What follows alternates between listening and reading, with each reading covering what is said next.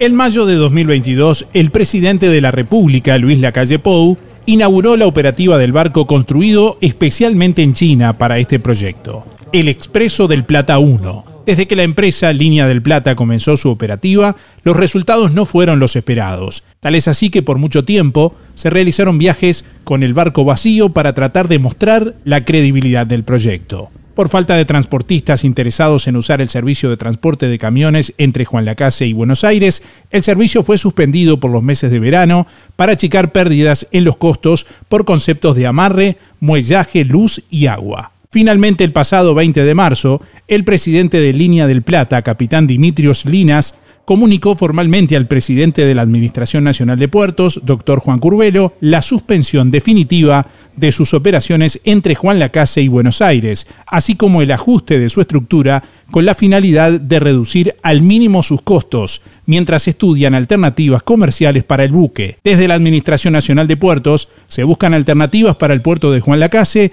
y se confirma que en el momento no hay empresas interesadas en realizar la operativa. Eh, habíamos tenido una anterior que dejó la paraguaya y por ahora no. El puerto Juan Lacase igual puede tener algún movimiento, ¿no verdad?, con los barcos de ANCAP y algún otro barco que pueda cargar piedra o arena que pueda moverse. Eh, están haciendo ya sea el capitán del puerto, Alonso, que es nuevo, y, la unidad, la jefatura allí, tratando de buscar siempre eh, nuevas operaciones para poder ponerlo en funcionamiento.